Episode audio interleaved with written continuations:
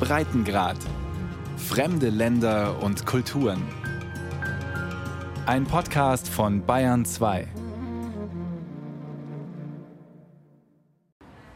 Besanberi. Let's go. Adesu steht startbereit im Innenhof eines der historischen Herrenhäuser in Yast. Jetzt ist es ein Hotel. Die 31-Jährige ist selbstständige Reiseführerin für den Iran. Heute hat sie Heimspiel. Sie führt durch ihre Heimatstadt Yast bei weit über 30 Grad. Die Wetterprognose sagt Staub in der Luft vorher. Yast liegt in der iranischen Wüste. Adesu lacht. If, if I have a choice, also wenn ich eine Wahl hätte, würde ich mich erstmal für den Pool entscheiden. Das ist mein Lieblingsort und dann würde ich einfach daheim bleiben. uh, Die Hauptsaison ist im Frühjahr und die läuft nach den Corona-Jahren endlich wieder gut, sagt Adesu. Seit fünf Jahren ist sie Reiseleiterin und führt Gäste aus der ganzen Welt durch den Iran. Vor Corona kommen die vor allem aus Europa, beispielsweise aus Frankreich, den Niederlanden oder Deutschland.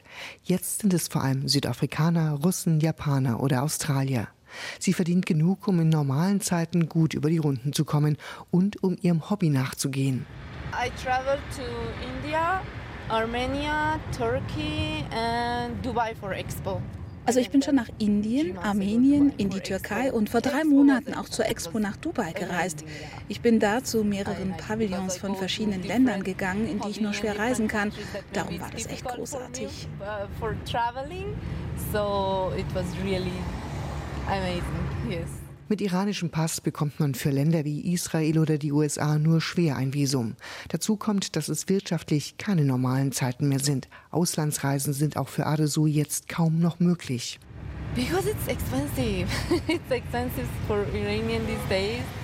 Weil es in diesen Tagen für Iraner teuer ist. Die iranische Währung hat an Wert verloren. Das zusammen macht es uns schwer, in andere Länder zu reisen. It's difficult for us to travel to another country. Aber Adesu hat gelernt, im Kopf zu reisen, mit ihren internationalen Gästen. Ich lerne viel von ihnen, zum Beispiel über ihre Städte, über ihr Essen. Ich liebe Essen. Und wenn ich doch mal irgendwo hinreisen will, dann sind die Kontakte sehr hilfreich.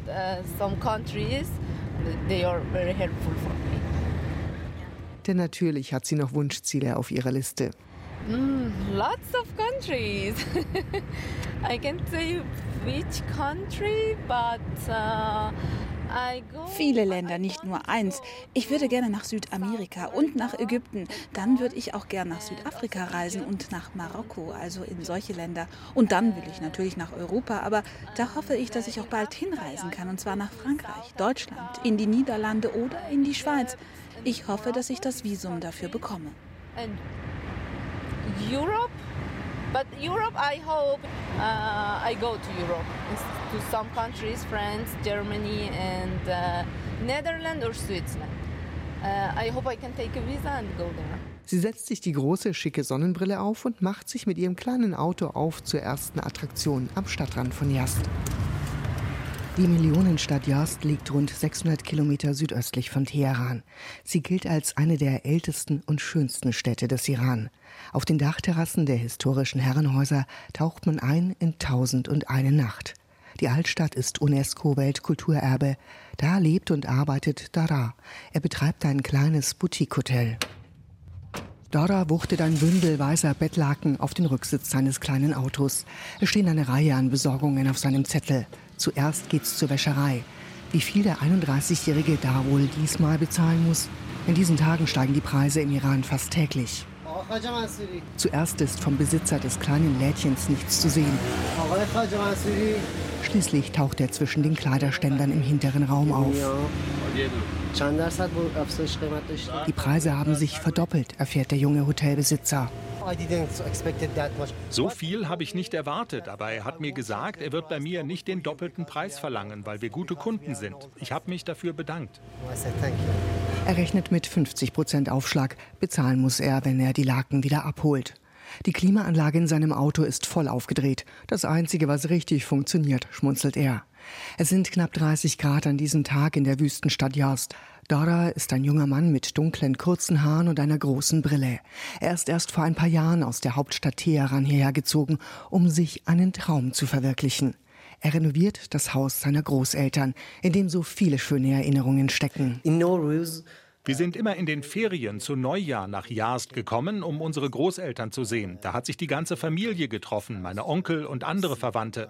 Manchmal waren wir zehn Leute und mehr. Da war das Haus voll, auch mit ganz vielen Kindern. Und wir haben überall hier gespielt. Als die Großeltern vor 20 Jahren sterben, steht das Haus leer. Es droht zu verfallen, wird geplündert. Da wächst in Dara der Wunsch, es zu erhalten, nicht nur für sich. Das Haus steht inmitten der historischen Altstadt von Yazd, die UNESCO-Weltkulturerbe ist. Es ist eins der typischen persischen Häuser mit dicken Mauern aus einem Lehm-Strohgemisch. Im schattigen Innenhof gibt's ein Wasserbecken, wie man es so oft in historischen Häusern im Iran findet. Als er vor fünf Jahren seinen Job bei einer IT-Firma verliert, geht er das Projekt an. Er muss sich bei der Familie Geld leihen. Die ist anfangs skeptisch, erzählt der 31-Jährige. Er sitzt in einem Aufenthaltsraum für Gäste, der traditionell eingerichtet ist, auf dem Boden auf einem großen Perserteppich und zeigt auf die Bögen in der Wand. Ich wollte in der Wand Kabel verlegen, da bin ich plötzlich auf einen Bogen gestoßen. Wow, habe ich gedacht. Ich habe ihn freigelegt und dann weitergesucht und noch einen gefunden und noch einen und schließlich alle freigelegt. Die Renovierung wird zur Entdeckungsreise. Im Keller findet er unter Schutt und Staub alte Koffer seiner Eltern und Onkel, voll mit alten Briefen. Ich habe Fotos von den Briefen gemacht und sie meinem Onkel in den USA geschickt. Der war hier seit 40 Jahren nicht mehr. Als er die Fotos gesehen hat, hat er geweint, weil all die Erinnerungen zurückgekommen sind. Heute ist der Gewölbekeller picobello aufgeräumt und sauber. Er öffnet einen Koffer und holt eins der alten iranischen Magazine raus. Das ist noch aus der Zeit vor der Revolution und da kann man sehen, wie die Medien damals waren. Uh, man sieht Frauen in engen, knappen Kleidern mit großzügigem Dekolleté und ohne Kopftuch. Menschen, die feiern und Alkohol trinken, das ist heute im Iran verboten. Es sind Fotos wie aus einem westlichen Land. Dora wirkt für einen Moment gefesselt, als würde er sich nach dieser Zeit sehnen. Er liebt sein Land und die Kultur. Im Gegensatz zu vielen anderen jungen Menschen im Iran will er nicht auswandern, auch wenn das Leben hier von Tag zu Tag schwerer wird. Auf seiner Einkaufstour geht's jetzt zum Obst- und Gemüsehändler. Gleich ganz vorne sind die Wassermelonen aufgestapelt. Er nimmt eine nach der anderen und prüft die Qualität. Man hört das, wenn man draufklopft. Dann fragt er einen Mitarbeiter, wo die Wassermelonen herkommen. Er ist überrascht. Sie werden im Südosten des Iran angebaut, in einer Gegend, in der die Wassersituation angespannt ist. Umweltaktivisten kritisieren das, denn Wassermelonen brauchen viel Wasser. Dada kauft unter anderem noch Honigmelonen, Gurken, Orangen und Kiwi. Bananen und Erdbeeren lässt er liegen. Sie sind zu teuer. Immerhin stellt er fest. Die Preise für Obst und Gemüse haben sich nicht groß geändert, also seit der letzten Woche, nicht was die letzten zwei Monate angeht. Aber ich kann nicht auf die Preise schauen. Ich muss die Sachen kaufen, auch wenn die zehnmal so teuer sind. Ich habe keine Wahl. Zwei Jahre lang renoviert Dada das alte Haus. Dann eröffnet er sein Wadi-Haus, ein kleines Hotel mit drei Zimmern. Eins davon liegt in einem zweiten Keller. Er vermietet es nur im Sommer. Im Winter ist es zu feucht, erklärt er. Hier drin ist immer die gleiche Temperatur. Ich erinnere mich, früher ist unsere Familie an heißen Sommertagen mittags immer hier runtergegangen. Das war der einzig kühle Raum. Wir haben friedlich geschlafen. Und hier waren Wassermelonen gelagert. Wenn wir aufgewacht sind, haben wir Melone gegessen und uns dann wieder hingelegt. Die Sonne kommt hier nur durch ein kleines Oberlicht rein. Vom Keller geht's über große Stufen rauf aufs Flachdach. Der Anblick über die Stadt ist umwerfend. Überall gibt's Dachterrassen. Daras ist fast wie ein Wohnzimmer eingerichtet, mit Teppichen auf dem Boden und einem alten Fernseher aus den 70ern als Dekoration. Für die Leute in Yazd ist ihr Dach wie ein zweiter Innenhof. Sie verbringen da viel Zeit. Ich habe gestern hier oben mit Gästen gegrillt. Das fühlt sich dann wie ein Abend mit Freunden an, nicht wie Arbeit. It wasn't business. Er schaut über die Mauer auf die beiden Nachbargrundstücke. Da stehen nur noch die Grundmauern der alten Häuser. Ich habe einige Male versucht, das Gelände zu kaufen, um die Häuser wieder aufzubauen. Aber die Besitzer wollen nicht verkaufen.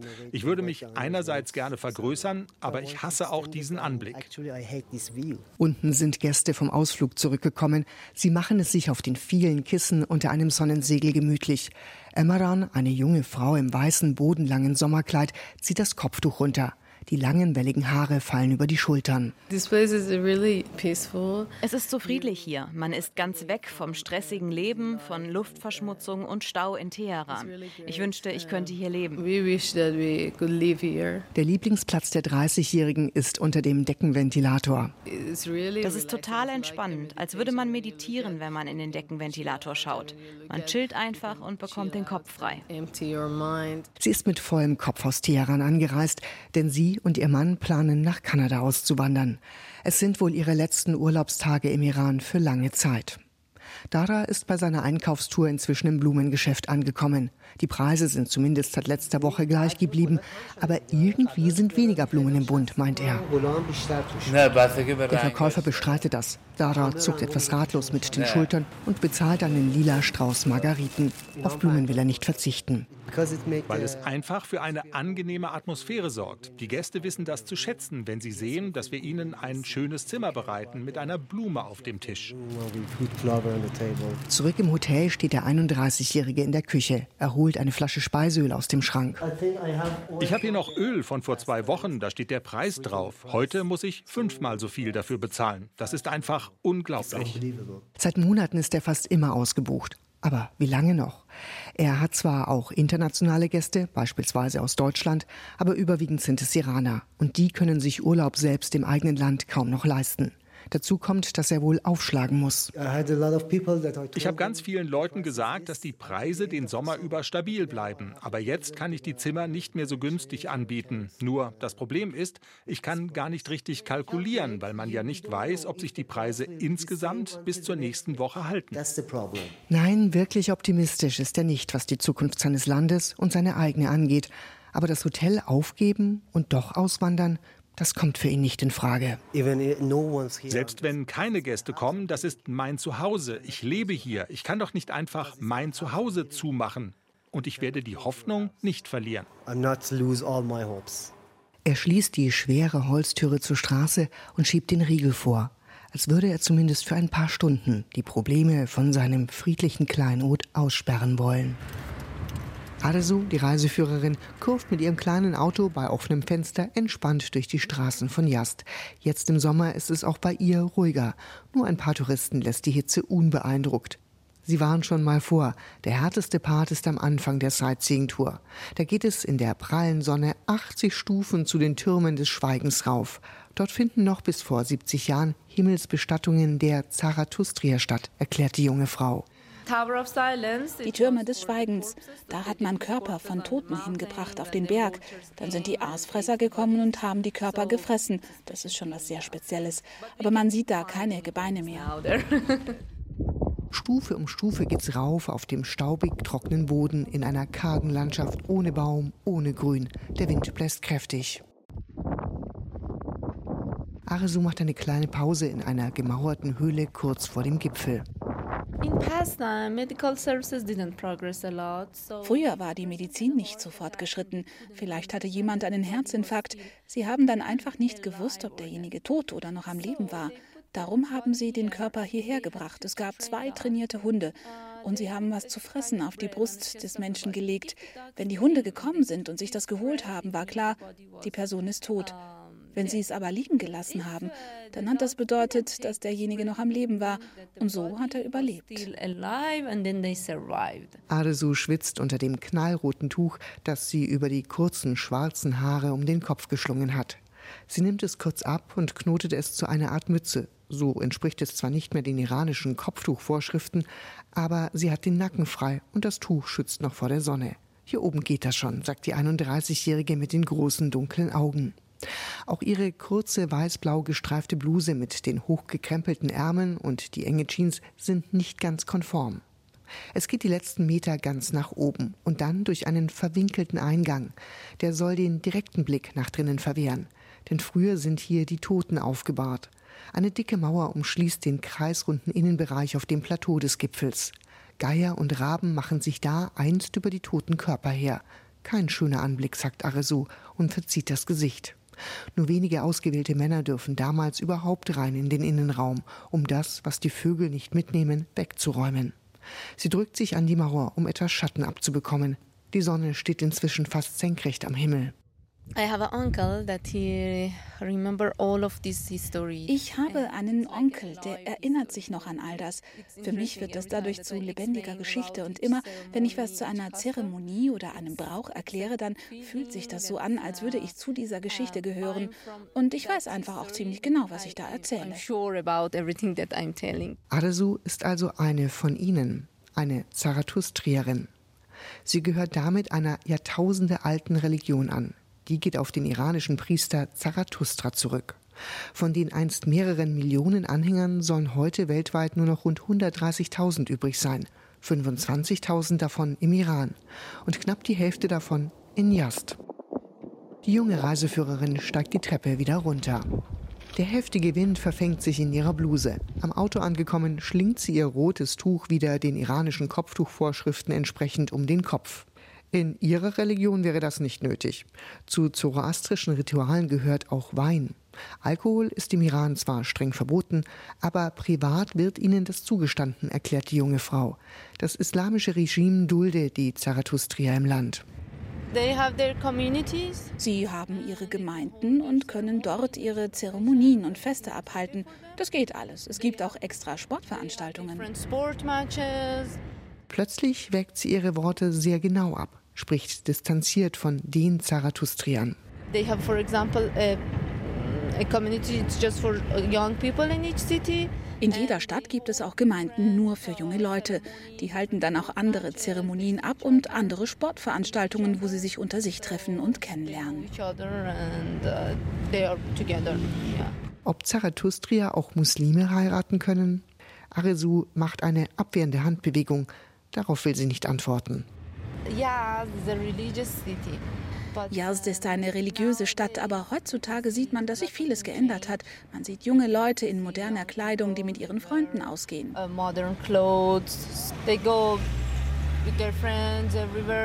Enge Hosen, wie Adesu sie trägt, ohne ein Oberteil, das mindestens die Oberschenkel bedeckt, sind noch vor ein paar Jahren nicht denkbar. Manche tragen statt des Kopftuchs heute eine modische Mütze. Auf dem Weg zur nächsten Sehenswürdigkeit geht es durch einen neueren Stadtteil. Das ist der moderne Teil der Stadt. Man findet hier viele große Wohnblöcke, Einkaufszentren und Coffeeshops. Auch die Uni von Yazd ist hier. Vor allem junge Leute mögen das Viertel. Solche Viertel gibt es auch in Shiraz, einer Millionenstadt rund 400 Kilometer südwestlich von Yazd. Faschad hat zwei dieser modernen Coffeeshops und zwar ganz nach westlichem Vorbild. Solche Klinge sind vor nicht langer Zeit in iranischen Cafés noch unüblich. Wilde Gitarrenmusik mit amerikanischen Texten. Melika arbeitet in dem einen Coffeeshop an der Kasse. Ob alles gepasst hat, fragt sie einen Kunden, der bezahlen will und schaut ihn freundlich mit ihren dunklen Augen an. Die 21-Jährige trägt ein weites Karohemd, dazu das obligatorische Kopftuch. Nur es rutscht der Studentin immer wieder runter. Irgendwann lässt sie es dann da. Keiner beschwert sich, keiner schaut sie schräg an, schon gar nicht ihr Chef Farshad. Der setzt in seinem Café auf eine moderne Atmosphäre und das bedeutet für ihn die westliche Coffeeshop-Atmosphäre. Die bringt er vor einigen Jahren aus Italien mit. Denn da lernt er von einem echten Barista, also einem Kaffeeexperten, alles über guten Kaffee, gute Kaffeemaschinen und die richtige Zubereitung. Denn der Iran ist eigentlich ein Land der Teetrinker. Die Kaffeebranche hat es geschafft, das Geschäft insgesamt zu modernisieren. Cafés sind rausgekommen aus der dunklen Kelleratmo und sind zu Straßencafés geworden.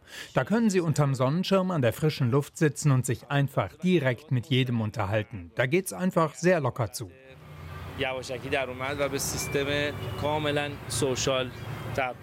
Zuerst lernt Faschad Schreiner wie sein Vater. Der ist in dem Beruf sehr angesehen. Aber ihm ist schnell klar, das will er nicht weitermachen. Er fängt in einem normalen Café an zu arbeiten, merkt aber, Er würde gerne selber Chef sein. Heute, mit 37, ist er das von insgesamt 50 Angestellten in seinen beiden Cafés.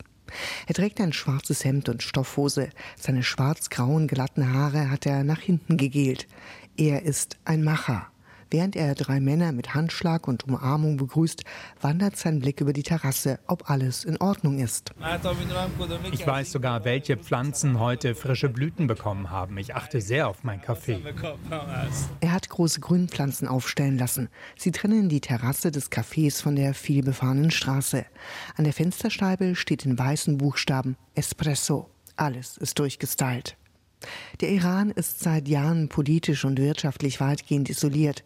Westliche Firmen gibt es offiziell nicht, also auch keine Starbucks-Filialen, wohl der Marktführer unter den Coffeeshops. Für Faschad ein wichtiger Konkurrent weniger. Natürlich ist das einerseits gut für uns, weil wir mehr Aufmerksamkeit kriegen. Und andererseits, wenn starke Marken das System in einem Land ergänzen, führt das dazu, dass alle Zweige dieser Branche wachsen.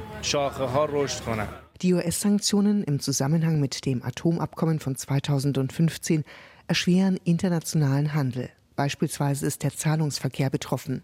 Mal eben italienischen Kaffee importieren geht nicht, weil man die Rechnung nicht überweisen kann. Faschad bremst das nicht. Er kauft hier direkt vom iranischen Kaffeeröster, erklärt er, während er eine Packung Kaffeebohnen aus dem Regal nimmt. Kaffeeröstereien im Iran produzieren sehr gute Qualität. Und als Kaffeebesitzer finde ich das natürlich richtig gut. Ein Handwerker kommt auf Faschad zu. Er soll die Klimaanlage im Café reparieren. Er erklärt Faschad, dass er wegen der US-Sanktionen für dieses Modell keine Ersatzteile herbekommt. Für Faschad kein Problem. Dann soll der Handwerker das Ersatzteil eben selber bauen. Es scheint, als würde er für alle seine Lösung finden. Der Iran ist eines der Länder, in denen Sie problemlos Geschäfte machen können. Man kann hier wirklich leicht arbeiten. Natürlich stimmt es, dass es Sanktionen gibt und Preisschwankungen, aber die Menschen hier passen sich an. Er hat kurz einen Espresso an einem der schicken Bistrotische draußen getrunken. Jetzt schaut er drinnen nach dem Rechten.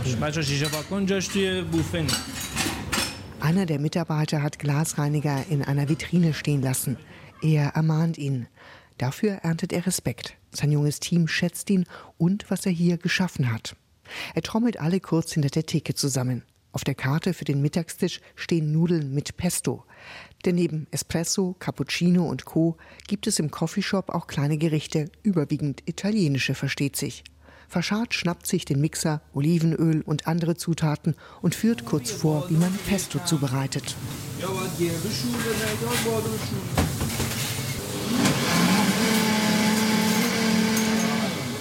Auch Melika an der Kasse hat sich umgedreht und schaut zu.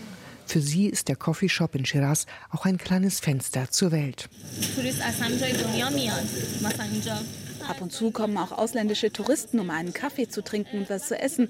Wir, also meine Kollegen und ich, erfahren dann auch was über ihre Länder und lernen so auch andere Sprachen. Es ist Mittagszeit und gut was los. Der 37-Jährige geht draußen auf der Terrasse von Tisch zu Tisch und hält überall einen kurzen Smalltalk. Eine junge Frau trägt ein bauchfreies Top unter ihrer offenen Bluse. Andere rauchen Zigarette, haben schicke Handys und das Kopftuch um den Hals. An einem Tisch sitzen Mariam und Anna. Sie fallen auf. Sie tragen ihr Kopftuch streng gebunden, sodass kein Haar rausschaut. Anna erklärt, dass sie auf einer Behörde arbeiten. Da ist das Vorschrift. Im Iran können viele junge Menschen, wenn sie ungestört sein wollen, vielleicht mal zusammen im Auto sein. Ich denke, im Café hier ist das netter. Da beschwert sich keiner und sie können stundenlang ohne Probleme einfach zusammensitzen. Viele hatten vor einem Jahr mit der Wahl des ultrakonservativen Ibrahim Raisi zum Präsidenten befürchtet, dass er Freiheiten wieder einschränken würde, es mehr Kontrollen und auch Strafen in den modernen Coffeeshops geben würde. Faschad fährt sich mit der Hand durch die gegelten Haare. Es gibt kein Problem mit dem Café. Jede Straße hat ihren eigenen Stil.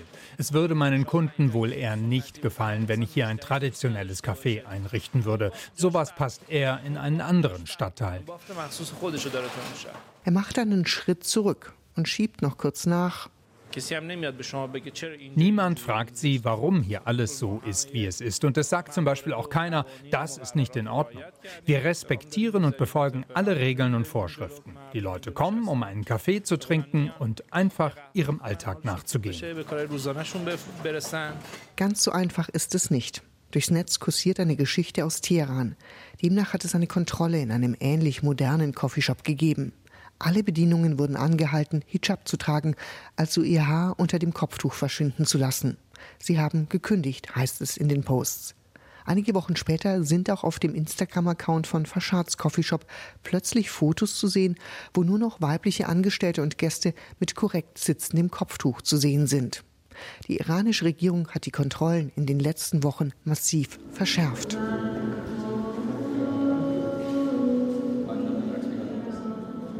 Adesu ist inzwischen beim nächsten Heiligtum der Zarathustria angekommen, dem Feuertempel von Yast.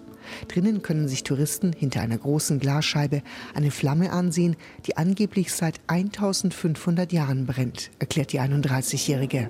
Jeden Morgen vor Sonnenaufgang legt ein Priester Holz am Feuer nach.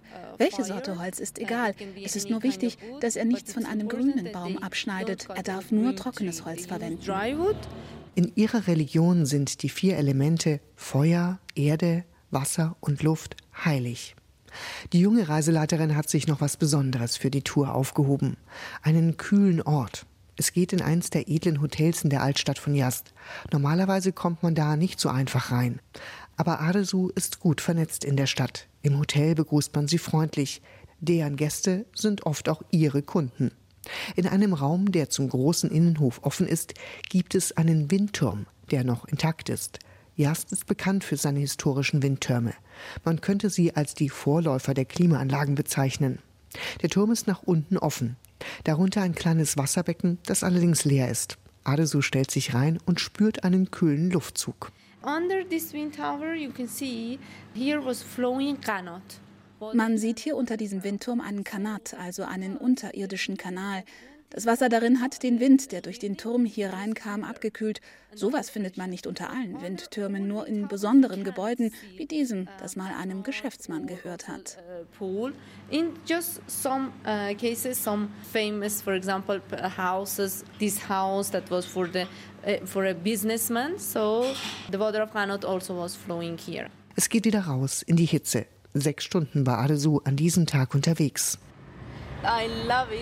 Ich liebe das, denn ich treffe verschiedene Leute aus verschiedenen Ländern und verschiedenen Kulturen und was ich immer wieder spannend finde, manche Emotionen sind sehr ähnlich oder sogar gleich bei allen Menschen auf der ganzen Welt.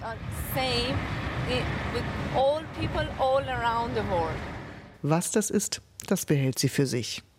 Diese Begeisterung und Leidenschaft für ihren Job die teilt sie mit Farshad, dem Coffeeshop-Besitzer, und Dara, dem jungen Hotelchef. Alle drei sehen ihre Zukunft im Iran. Karin Sens über junge Existenzgründer im Iran. Redaktion Henrik Jatschik.